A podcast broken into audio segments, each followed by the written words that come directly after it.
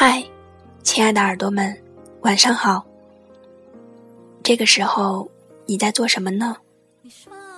今天我们依旧来聆听日本教师写给台湾姑娘游子的七封情书。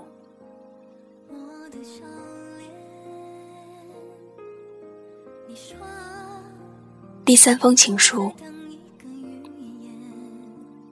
游子。才几天的航行，海风所带来的哭声，已让我苍老许多。我不愿离开甲板，也不愿睡觉。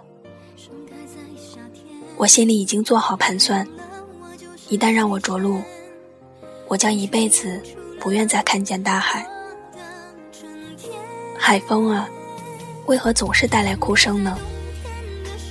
爱人哭，嫁人哭，生孩子哭。想着你未来可能的幸福，我总是会哭。只是我的泪水，总是在涌出前就被海风吹干。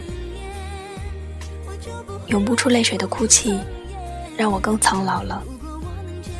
可恶的风，可恶的月光，可恶的海。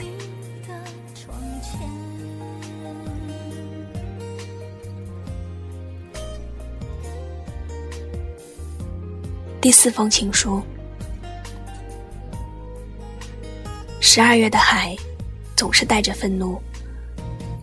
我承受着耻辱和悔恨的臭味，陪同不安静的晃荡。不明白，我到底是归乡还是离乡？傍晚，已经进入了日本海。白天，我头痛欲裂，可恨的浓雾。阻挡了我一整个白天的视线，而现在的星光真美。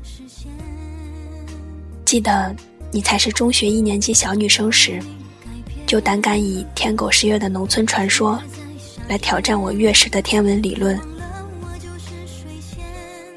你知道我们现在所看到的星光，是自几亿光年远的星球上所发射过来的吗？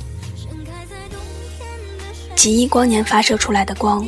我们现在才看到，几亿光年的台湾岛和日本岛，又是什么样子呢？山还是山，海还是海，却不见了人。